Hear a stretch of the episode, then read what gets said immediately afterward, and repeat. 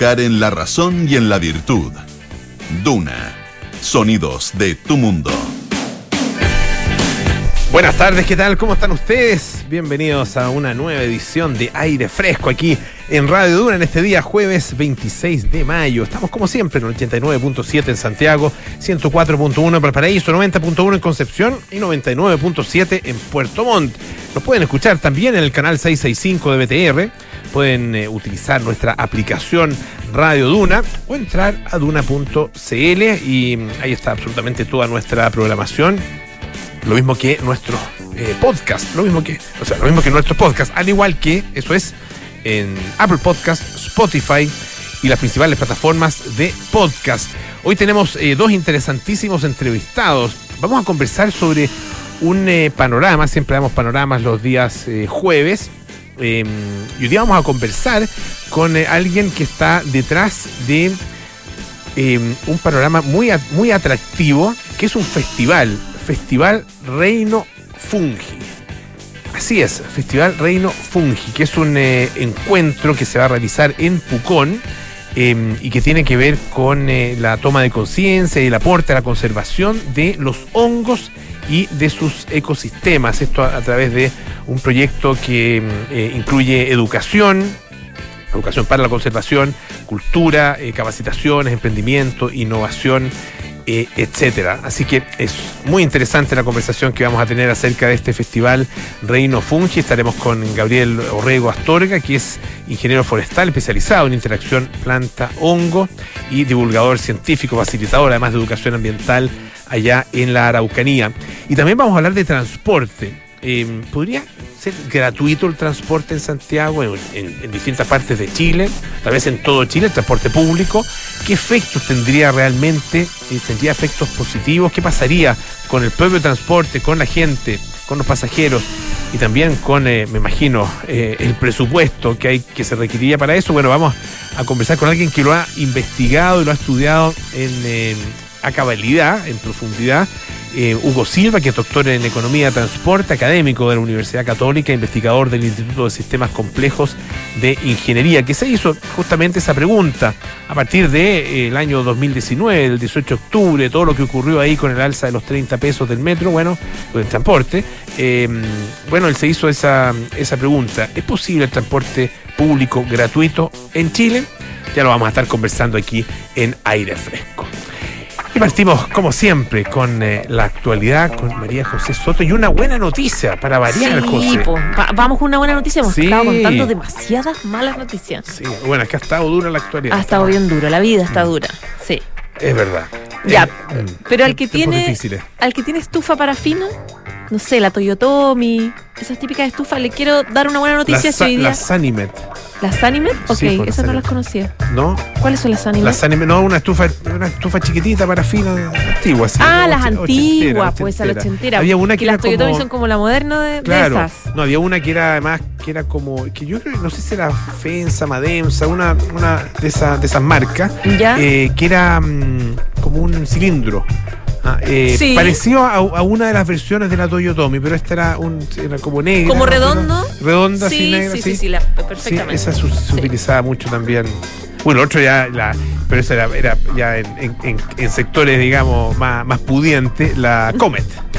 Ah, que, era, otra cosa. Era otra cosa, sí, bueno, otra cosa, una estufa grandota, así que sí. Que calienta toda la casa entera.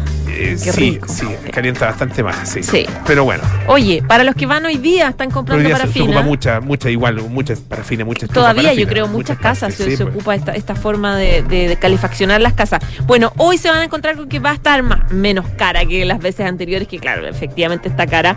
Va a bajar 330 pesos. Se va a llegar en la parafina un promedio de mil pesos por litro en la región metropolitana y 1.200 a nivel nacional. La idea es que se mantenga más o menos en ese precio durante los próximos meses, o sea, todo el invierno en el fondo, de aquí a septiembre.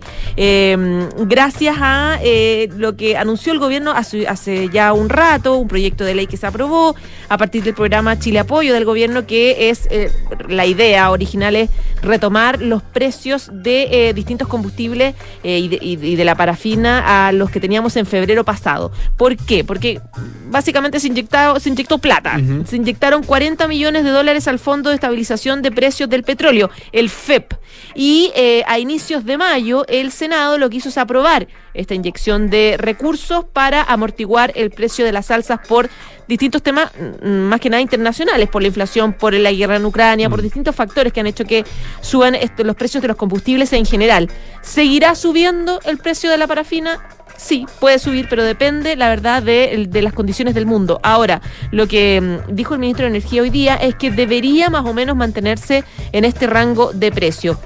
Estos recursos entonces podrían durar hasta septiembre. ¿Y qué pasa? Se preguntarán los que me están escuchando con el combustible. ¿Qué pasa con, la, con, la, benzina? Con la benzina. Mm. Que eso sí, también duele y duele. Ahí sí que nos duele a, todo, a casi todo.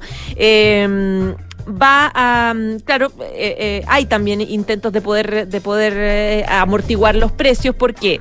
porque los 750 millones de dólares adicionales que se habían inyectado al al MEPCO que es el mecanismo de estabilización del precio de los combustibles y que se inyectaron en marzo en marzo pasado ya eh, llegó al tope. De hecho, ya está en la máxima. Se acabaron los recursos prácticamente. Entonces, lo se que Se acabó la plata del MEPCO. Se, se acabó la plata del MEPCO. Entonces, lo que hay que hacer ahora, y lo dijo, lo anunció hoy día hace un ratito el ministro de Hacienda, es eh, intentar poner más recursos. Y de hecho, se va a presentar un proyecto el lunes, dijo el ministro eh, Mario Marcel, un proyecto al Congreso donde se habla ya de recursos adicionales no hay hasta ahora una cifra de cuánto podría ser o cuánto necesitaríamos, pero eh, dentro, el proyecto va a estar igual dentro de la lógica de aportar recursos solo cuando los precios estén exageradamente altos, cuando estén excepcionalmente altos. Pero lo vamos a conocer recién el lunes. Por lo tanto, dentro del próximo mes podría eventualmente, si es que se aprueba este proyecto pronto, eh, tener una, una rebaja del precio de los combustibles. Ya, la verdad que excelente noticia, em, lo de las parafinas. Tremendo alivio, por ahora. Va, a quedar más o menos en Luca, ¿no? Más o menos en, mil, pesos. Mil eh, pesos ah, en la región metropolitana. en la región metropolitana, sí. va a estar más cara en otras regiones, pero, pero 1200 en, en, a lo largo del país. Y la idea es que estemos bordeando eso. 1000, 1200 por ahí. Igual es plata. Sí, es plata, sí. Pues, plata. Bueno, y en el caso de la vecina que anda por ahí también en muchos en muchos lugares, incluso por sobre los 1.200 pesos. José Soto, muchísimas, pues, muchísimas gracias. ¿ah? Eh, oye, eh, ¿vieron lo que, que, Bob Dylan va a regrabar una de sus canciones más, eh, más icónicas? o sea, la, la, volvió a grabar, em, la canción Blowing in the Wind. Ah, que se, acá se convirtió esta canción de misa. Ah, em, y claro, esta había sido grabada originalmente en el año 1962. Y esta eh, nueva versión es el primer lanzamiento que hace eh, una, mm, una marca ah, que se llama eh, Ionic Original o Ionic Original, no sé exactamente cómo se pronunciará, que es un nuevo formato analógico que desarrolló T-Bone Burnett, que es un músico colaborador de Dylan durante muchísimo tiempo. Eh, se van a producir discos de aluminio ah, que son absolutamente únicos, pintados con laca, ah, em, que presentan, dice, una espiral grabada por la música. Y solo se va a editar una copia de esta grabación de Dylan, ah, que va a ser subastada por eh, la casa Christie's en Londres el próximo 7 de julio. Se espera que se venda por un precio más o menos, por lo menos de partida, entre unos 600 mil y un millón de libras esterlinas. Como mil millones de pesos. Es plata. Bueno, eh, Dylan grabó el año pasado esta nueva versión de Blowing the Wind, ah, que la produjo justamente T-Bone Burnett. Em, y él dice, Burnett, no Dylan, 60 años después de que Bob escribiera y grabara por primera vez Blowing the Wind, nos ofrece una nueva grabación de su canción, una que es a la vez profundamente relevante para nuestros tiempos y que resuena con décadas de la vida y experiencia del artista. Em, esta, esta canción se grabó en el segundo álbum de estudio de Bob Dylan, ah, que se llama The Free Willin' Bob Dylan, ah, en, mayo del año 1963. Y la había empezado a tocar un poquito antes, ah, un año antes aproximadamente en los locales ahí del, Village en eh, Nueva York, donde él había llegado. Llegó muy joven a, desde Minnesota, su Minnesota natal, llegó a, instalarse ya a, a Nueva York para hacer carrera musical. Y bueno, y publicó por primera vez la letra eh, en una revista eh, de Pete Seeger, que, se dedicaba, digamos, a las canciones populares y también a temas de actualidad. Y de nuevo se publicó la letra en Sing Out, ah, em, acompañada de comentarios de Dylan, em, en los que hablaba sobre algunos puntos importantes de la canción. Dice, no hay mucho que pueda decir sobre esta canción, que es autoexplicativa la canción, la verdad que bastante, eh, bastante explícita, eh, excepto que la respuesta está soplando en el viento. Ah, eh, no está en ningún libro, o película, o programa de televisión, o grupo de discusión. Pero el único problema es que nadie recoge la respuesta cuando baja, por lo que no hay demasiada gente que la vea y la conozca. Y luego se va volando. Bueno, esta canción se convirtió con el tiempo en un verdadero himno de los, de los derechos civiles. Ah, y hay una serie de, artistas que han eh, hecho versiones de, la canción em, y en, su minuto eh, Janet Maslin, una eh, crítica musical, la describió como una de las canciones que consagraron a, Dylan y como la voz, lo consagraron a él como la voz de su generación, algo que a Dylan le molestaba mucho a quien le dijera que era la voz de su, la voz de, esa generación. La verdad que no le bueno, no le gustaba que dijeran nada Dylan, eh, o no le gusta, no sé. Em, ¿Y por qué? Porque él, era alguien que comprendía implícitamente lo preocupado que se sentían los jóvenes estadounidenses, dice ella, por el desarme nuclear, el creciente movimiento por los derechos civiles. Su mezcla de autoridad moral e inconformismo era quizás el más oportuno de sus atributos. Así que bueno, em, interesante este nuevo formato. Eh, Ionic eh, Originals, que, o Ionic Originals, no sé, eh, pretende ser el primer gran formato nuevo de reproducción de música analógica en más de siete décadas, ¿ah? desde que se desarrolló el disco de, de polivinilo, ¿ah? que es el que reemplazó a los, discos anteriores que se, utilizaban hasta ese momento. Un especialista mm, de, de la casa Christie's dice que esta canción es una de las más importantes escritas en el siglo pasado.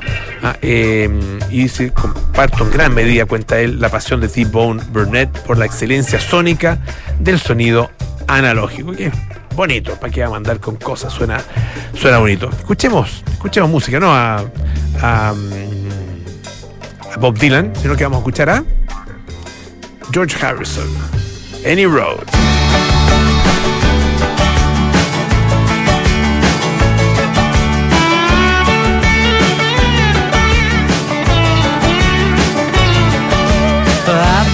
On boat, in plane, in car, on a bus, on a train.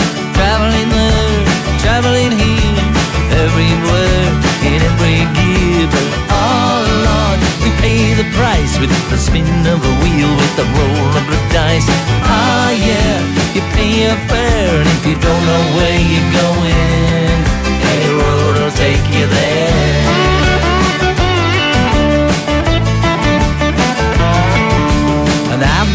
Traveling through the dirt and the grime From the past to the future Through the space and the time.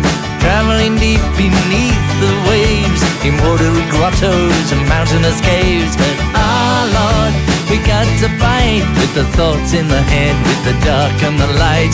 No use to stop and stare If you don't know where you're going. Any road will take you there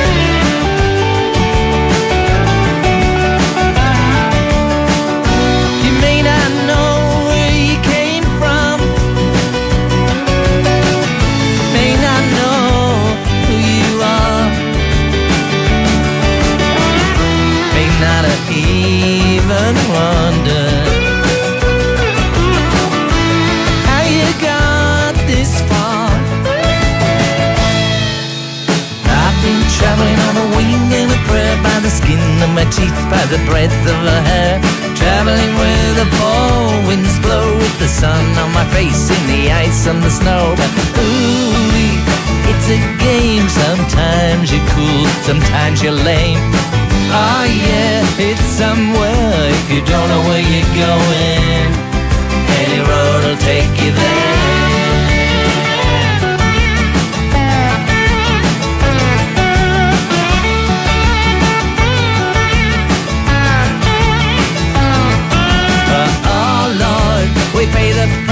With the spin of the wheel, with the roll of the dice. Ah, yeah, you pay your fare, if you don't know where you're going, any road will take you there.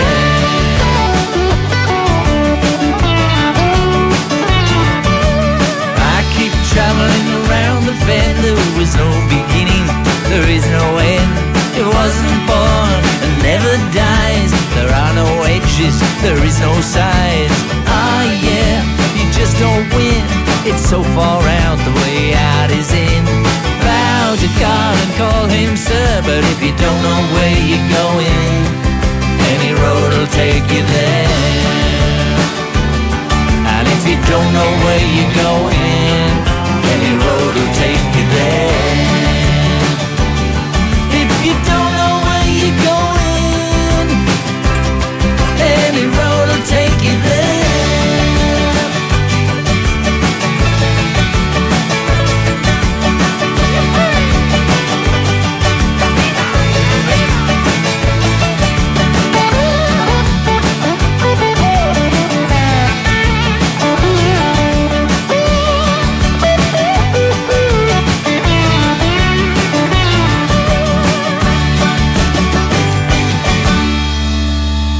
George Harrison con Any Road.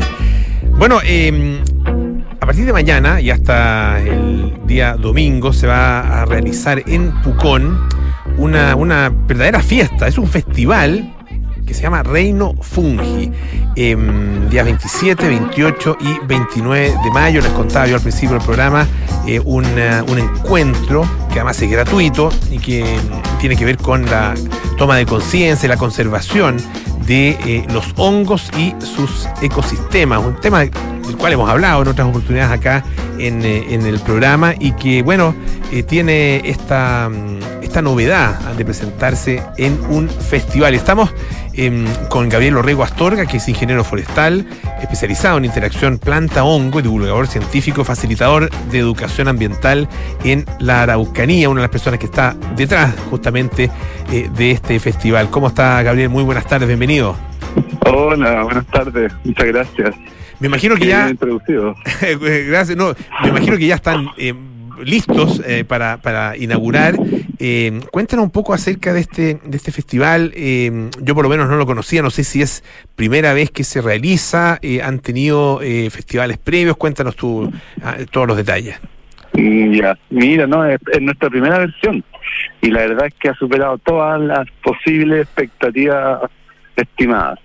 Ha habido una cantidad de convergencia de gente, entusiasmo viniendo de todas las regiones de Chile, todos los talleres llenos.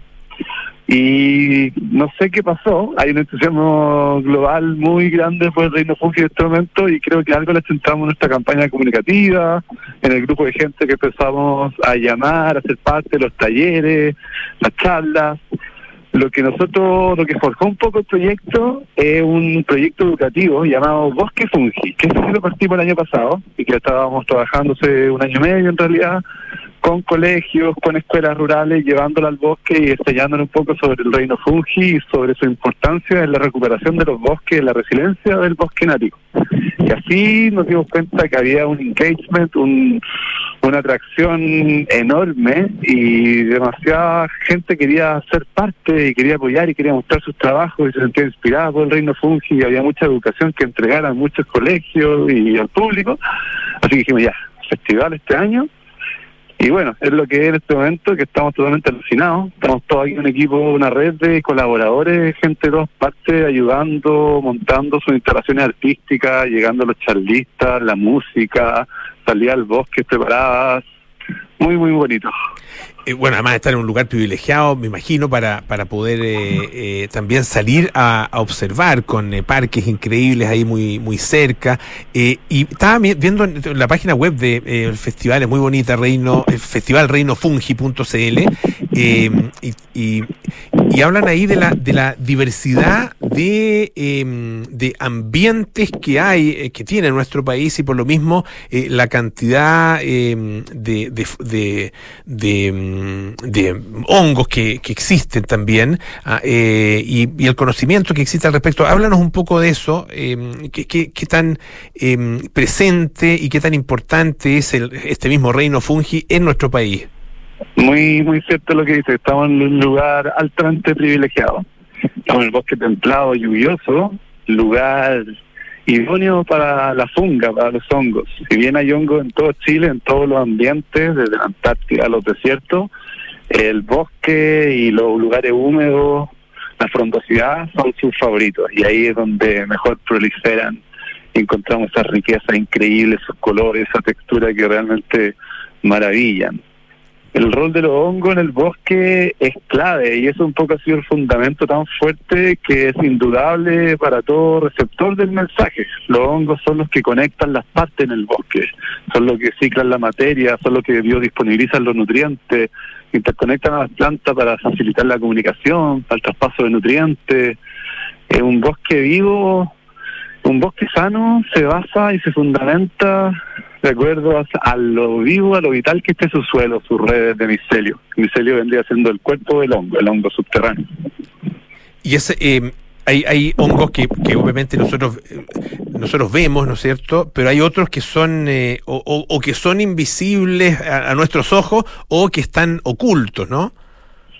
Sí, bueno, los hongos están ahí siempre, siempre están los hongos, por ejemplo, el micelio del hongo, te digo, está creciendo en el suelo, está creciendo, está descomponiendo los troncos, pero se dan las condiciones perfectas, viene el otoño, los árboles caucifolios, los robles, los raulíes, las lengas, se destiñen sus colores, se pone rojizo y eso está reflejando en el fondo la cantidad de azúcar, la cantidad de carbohidratos que están bajando a las raíces y que está sobrealimentando a todo lo que es los microorganismos del suelo, a la vida del suelo, a las micorrizas y por eso acompañado de una rica y perfecta humedad y temperatura, el otoño es el momento predilecto para las fungas. Y como tú bien dices, hay unos que son invisibles también, que son unicelulares, como la conocida levadura. Las levaduras también pertenecen al reino de los hongos, que son la encargada de la fermentación, del vino, el pan, la cerveza, chocolate, café y muchas otras cosas. Estamos conversando con Gabriel Orrego Astorga, que es eh, ingeniero forestal, eh, divulgador científico, eh, facilitador en educación ambiental en, la Araucanía, a propósito de la realización del festival Reino Fungi. ¿Cómo, cómo está eh, estructurado este, este festival? ¿Ah? ¿Y quiénes son al, algunos de, los, de las figuras principales que tú pudieras destacar que van a participar? Bueno, el pilar que de alguna forma más nos convence es está todo el programa educativo, el trabajo con las escuelas que llevamos haciendo ya hace varios hace varias semanas, eh, con colegios acá y escuelas rurales locales.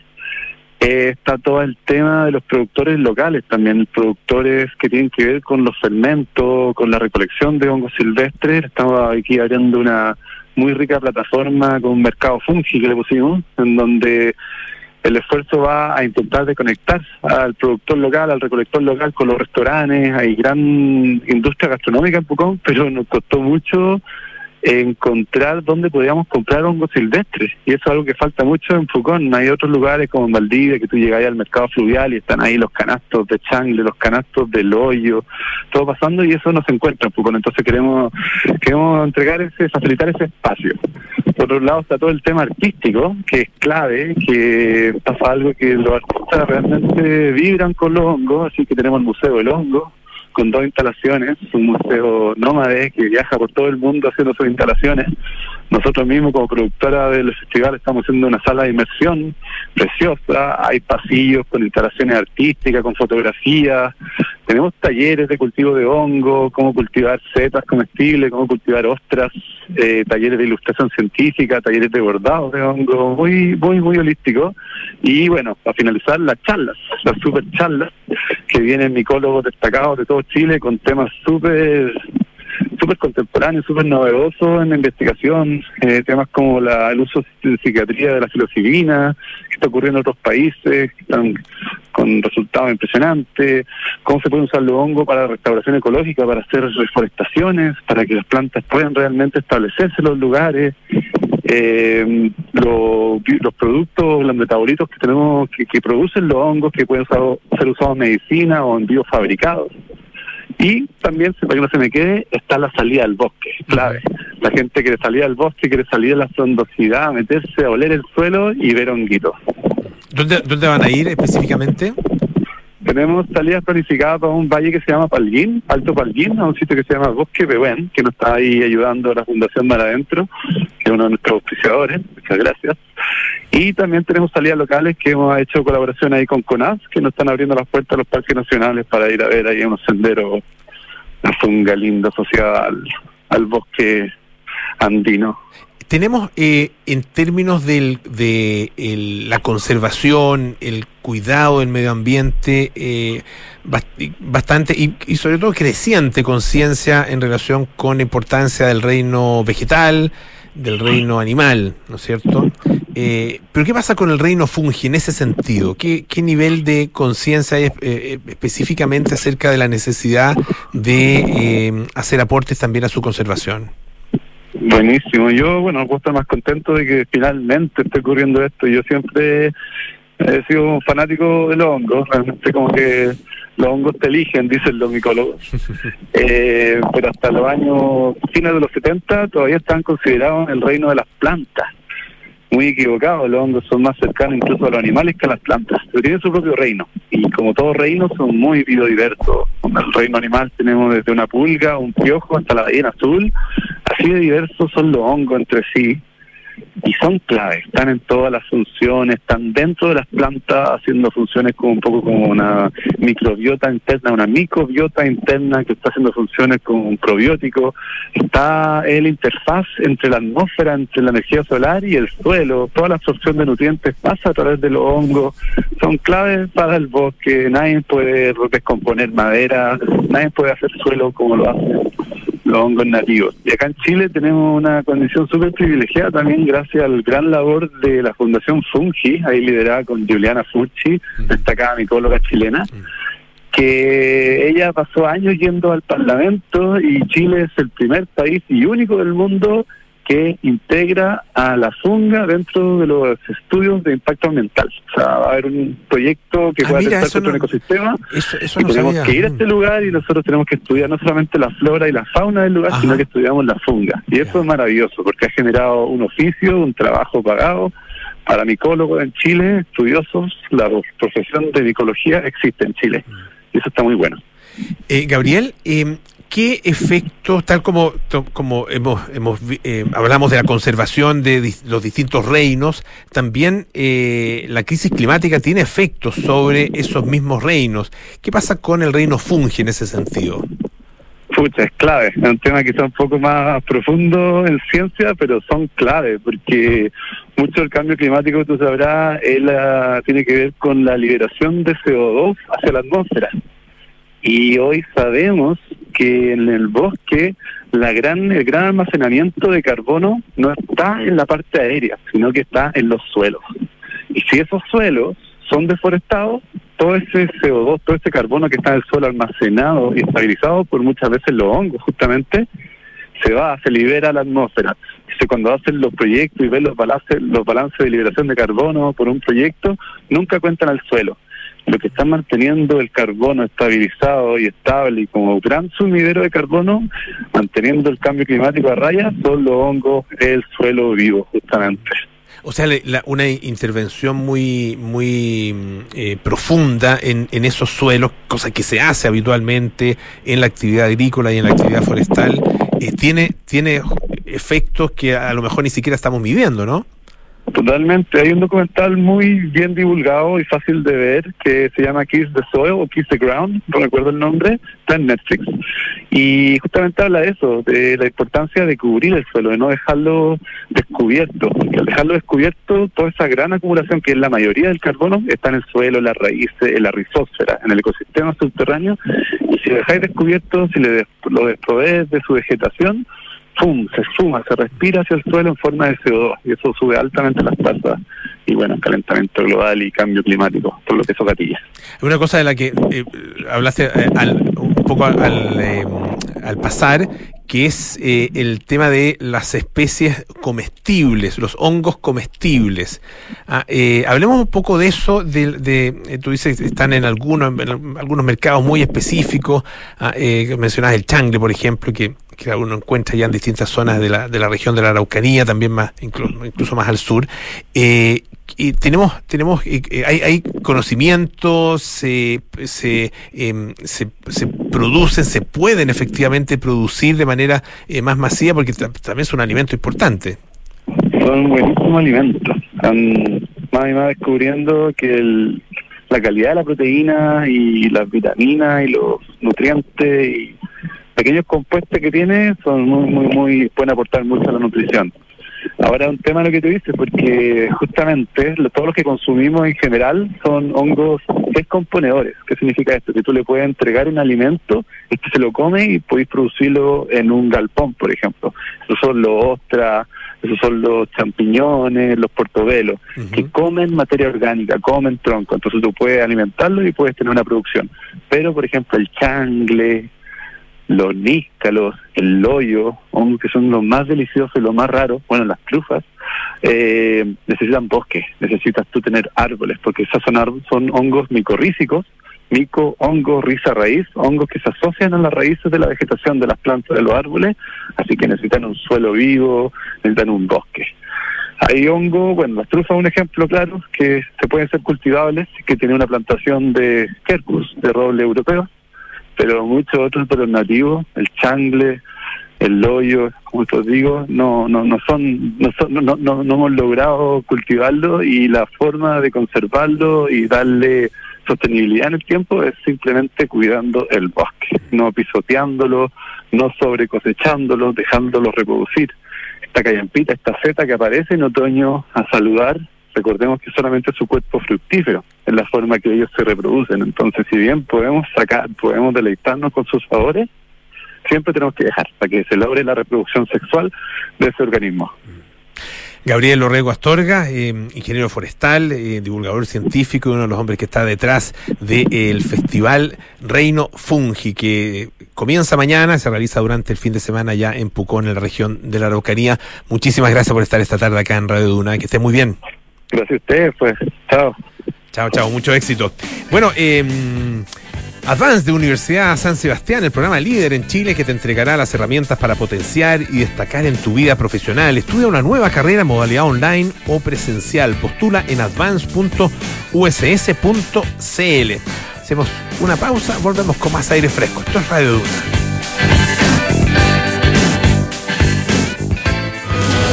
En Advance de la Universidad San Sebastián, estamos buscando talentos que sean capaces de liderar equipos y generar nuevos proyectos profesionales. Si quieres perfeccionar tus conocimientos, estudia en Advance USS, el programa líder en Chile que te entregará las herramientas necesarias para potenciar y destacar en tu vida profesional. Postula a una nueva carrera en modalidad online o presencial para admisión 2022 en advance.uss.cl.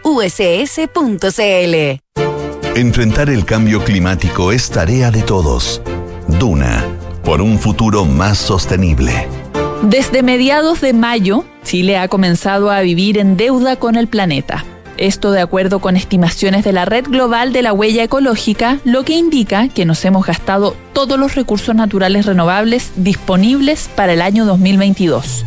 Con este resultado, nuestro país se convierte en el primero de América Latina y el tercero de todo el continente americano en entrar en sobregiro ecológico, antecedido únicamente por Estados Unidos y Canadá.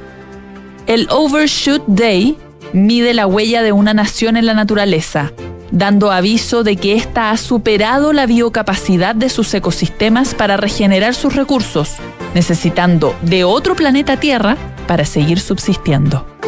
Acciona, expertos en el desarrollo de infraestructuras sostenibles para recuperar el planeta. Laura, ¿está todo bien por allá? Algo me contó el papá, pero ¿qué fue lo que pasó? Nada, dejamos la cocina prendida. Menos mal se activó el detector de humo de Verisur. Ellos actuaron súper rápido. Se comunicaron con bomberos y llegaron a tiempo. Ya, menos mal que no pasó a mayores. Ahí voy para allá. Complementa tu alarma Cero Visión con el dispositivo de detección de humo. Llama al 600-385-0003 o calcula online en verisur.cl. Activa Verisur. Activa tu tranquilidad. Hola soy Nicolás Vergara. Desde hace muchos años, todos los días, entre 8 y 9 de la mañana, hablamos en off. Lo hacemos con Consuelo Saavedra y con Matías del Río. ¿Cuál es la diferencia? ¿Por qué llevamos más de 25 años? Porque mezclamos la conversación y la opinión. No porque queremos que estés de acuerdo con nosotros, sino que por adhesión o contradicción te formes una opinión. Eso es lo que hacemos todos los días de 8 a 9 de la mañana en Hablemos en Off, aquí en Duna, junto a Consuelo Saavedra y a Matías del Río.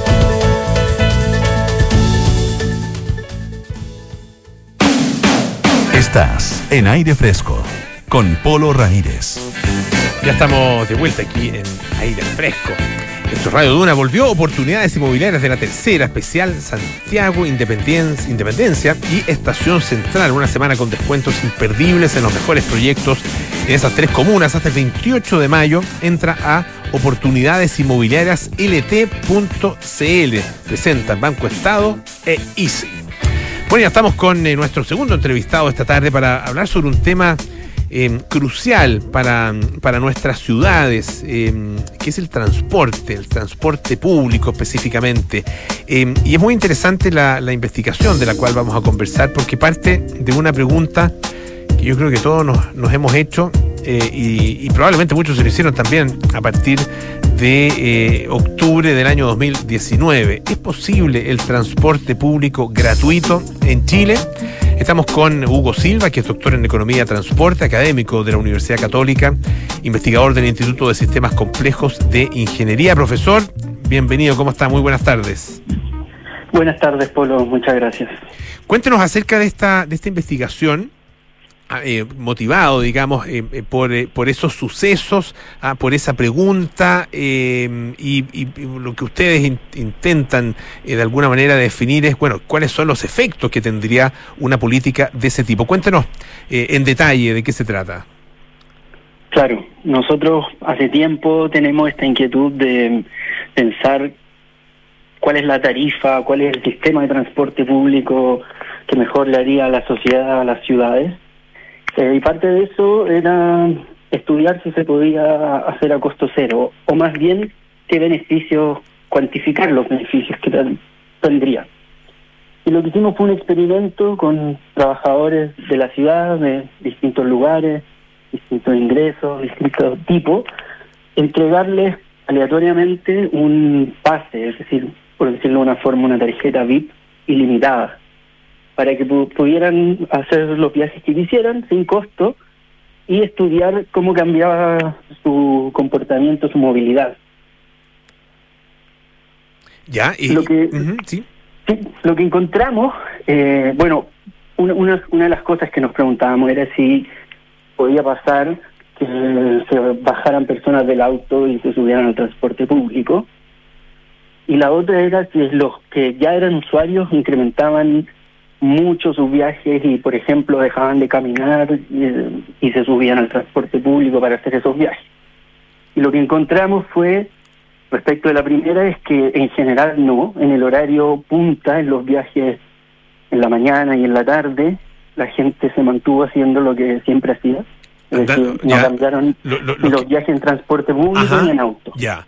O sea, pese a que tenían el transporte público gratis, la, la gente no se bajó del auto. Exacto. Eso es ya. Exacto. Bueno, y un experimento de corto plazo. Eh, muchas veces esas decisiones de dejar de usar el auto, venderlo, eh, son de mucho más largo plazo, entonces no se pueden capturar en un experimento así. Ya. Pero de todas maneras es una información relevante y replica un poco lo que se ha encontrado en otros lados también.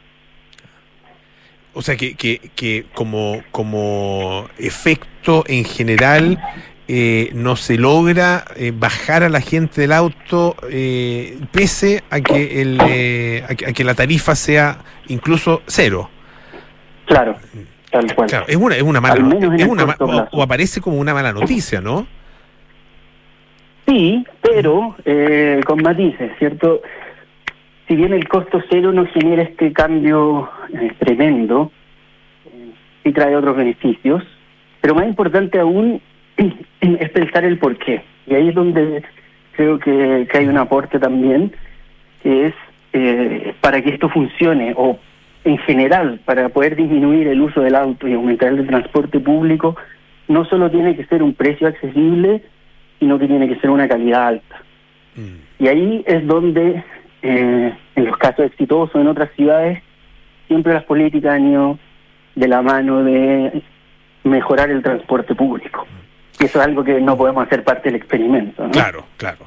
Eh, eh, esa calidad medida en qué en, en qué aspecto, cuáles son los factores eh, que uno que uno considera para hablar de un transporte público de calidad. El primero es tiempo de viaje. Tiempo de viaje es esencial eh, y eso en, en, en metro se logra por porque por diseño va por subterráneo, en, en carriles distintos, no tiene interacción con, con lo que pasa en vehículos, en autos sobre todo. Y en los buses, en vías segregadas, es decir, ya sea pistas, corredores donde eh, tengan preferencia y puedan circular más rápido. Y eso ayuda también al segundo factor importante de calidad, que es el tiempo de espera. Al andar los buses más rápido, se pueden aumentar las frecuencias y así eh, esperar menos por el transporte público sin necesidad de aumentar la flota. Eso asumiendo eso, es, es- esos dos elementos, ah, eh, el tiempo de viaje, tiempo de espera, eh, asumiendo que es que un- una cosa que también es fundamental, que es, es la, la característica de los recorridos, ¿no? Ah, que fue uno de los de los grandes problemas que tuvo el Transantiago en el momento en que se inaugura. Exacto, y están están muy vinculados la, el, el diseño con la tarificación o los fondos disponibles. Si uno diseña un sistema autofinanciado eh, que tiene que cubrir sus costos, naturalmente va a ser un sistema más barato y que tiene menos calidad en ese sentido y que a lo mejor hay que hacer más transferencia, hay que esperar más. Cuando se planifica con más recursos, es donde se puede alcanzar eh, una calidad superior, recorridos más directos tal vez, más frecuentes e idealmente con infraestructura. Que fue lo que se fue cambiando gradualmente desde el 2007 hasta como tenemos ahora.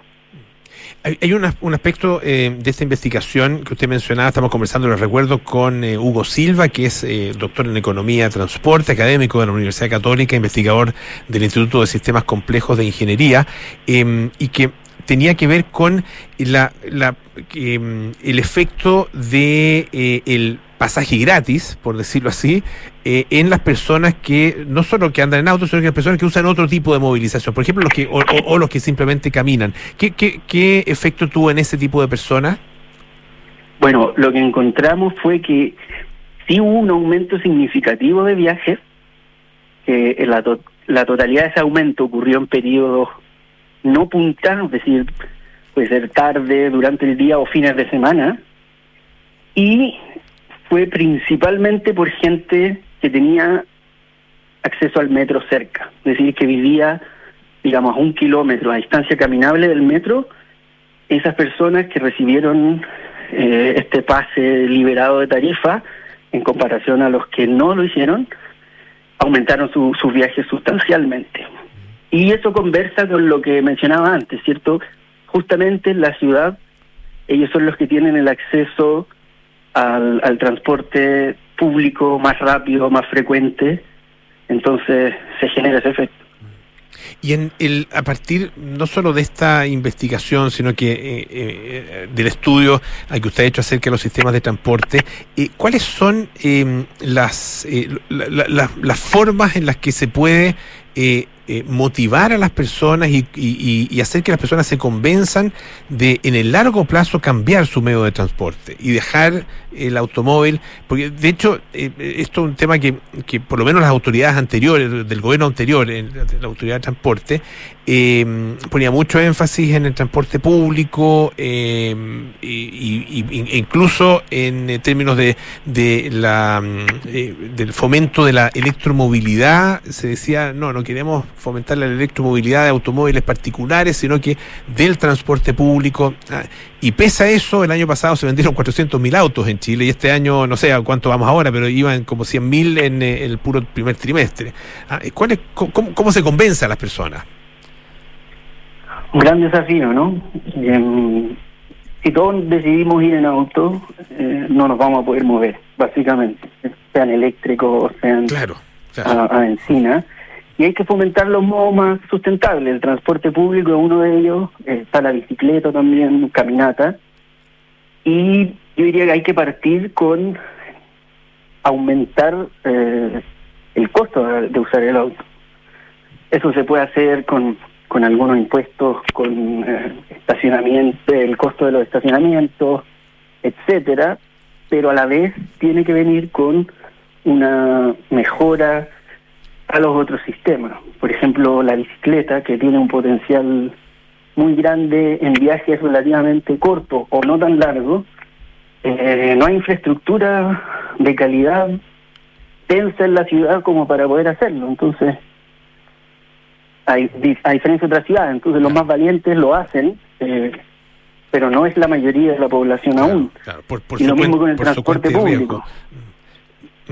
Exacto, el metro, por ejemplo, es súper exitoso en eso y los buses también pueden serlo, pero necesitamos darle la prioridad.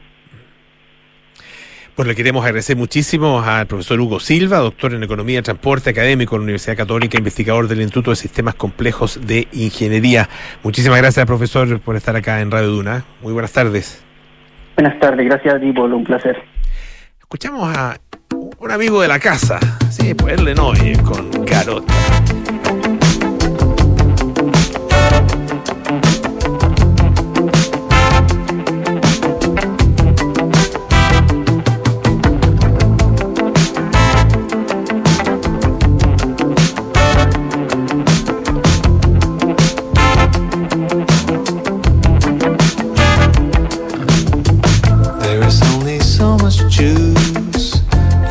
Garota. out of a fruit, and the color changes fast. When an apple's cut in half, every letter ends somewhere. Better climb its steps with care, or be the one who waits too long. Turns around and finds it's gone. Choose the life you want to live.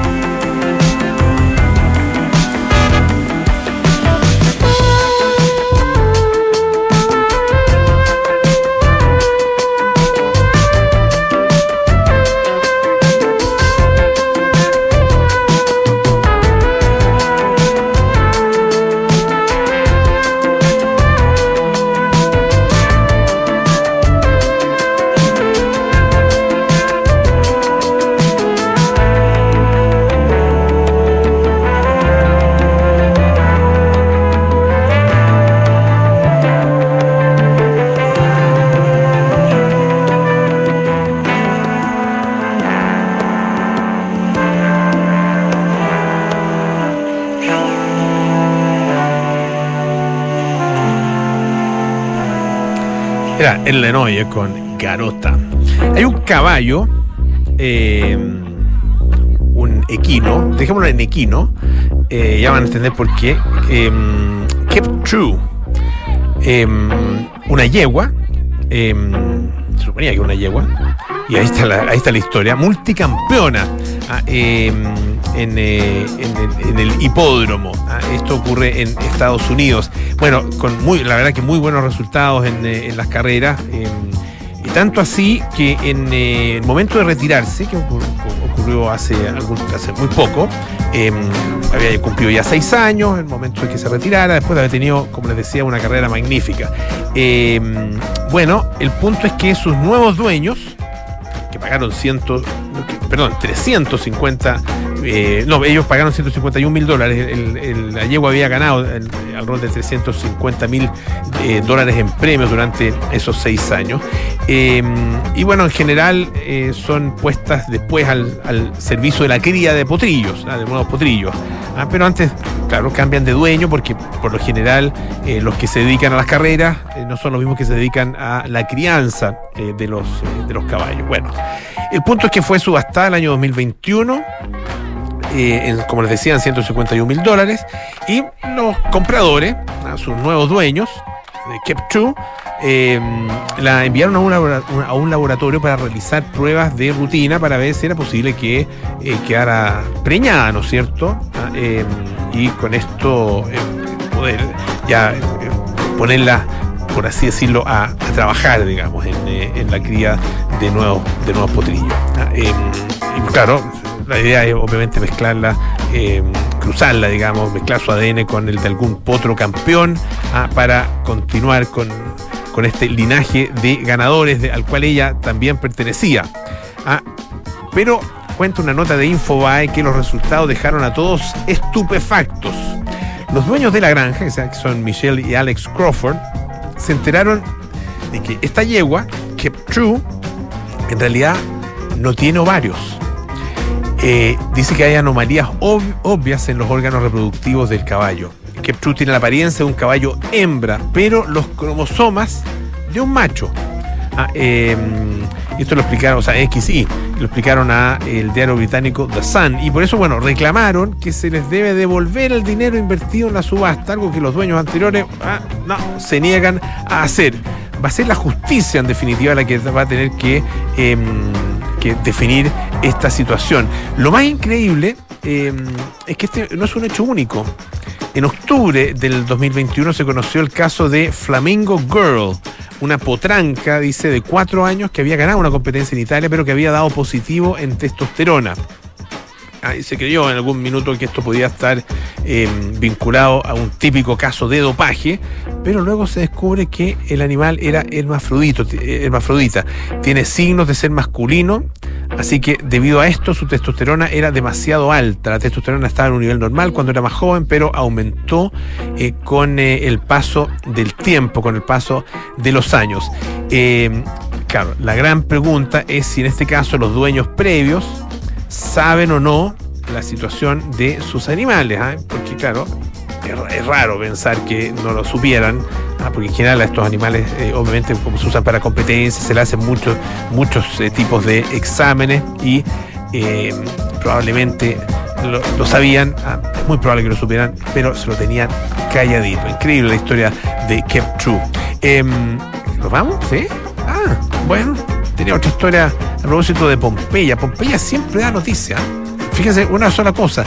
Em, se consiguió secuenciar el primer genoma humano con éxito de un individuo que murió en Pompeya. Esto después de la erupción del volcán eh, del monte Vesubio el año 79 después de Cristo.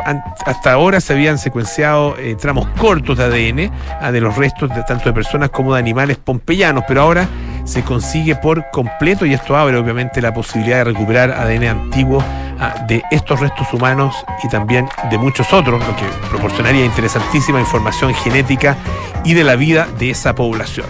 Ya nos vamos. Viene cartas notables con Bárbara Espejo, luego nada personal con Josefina Ríos y Matías del Río, terapia chilensis con María José Ochea, Arturo Fonten y Evelyn Matei. Sintonía Crónica Epitafios con Bárbara Espejo y Rodrigo Santa María. Todo eso tenemos para ofrecerles en esta tarde, tarde-noche ya, ah, de día jueves. Y nosotros nos juntamos mañana viernes a las 6 de la tarde para más aire fresco. Sigan en Radio Duna. Chao.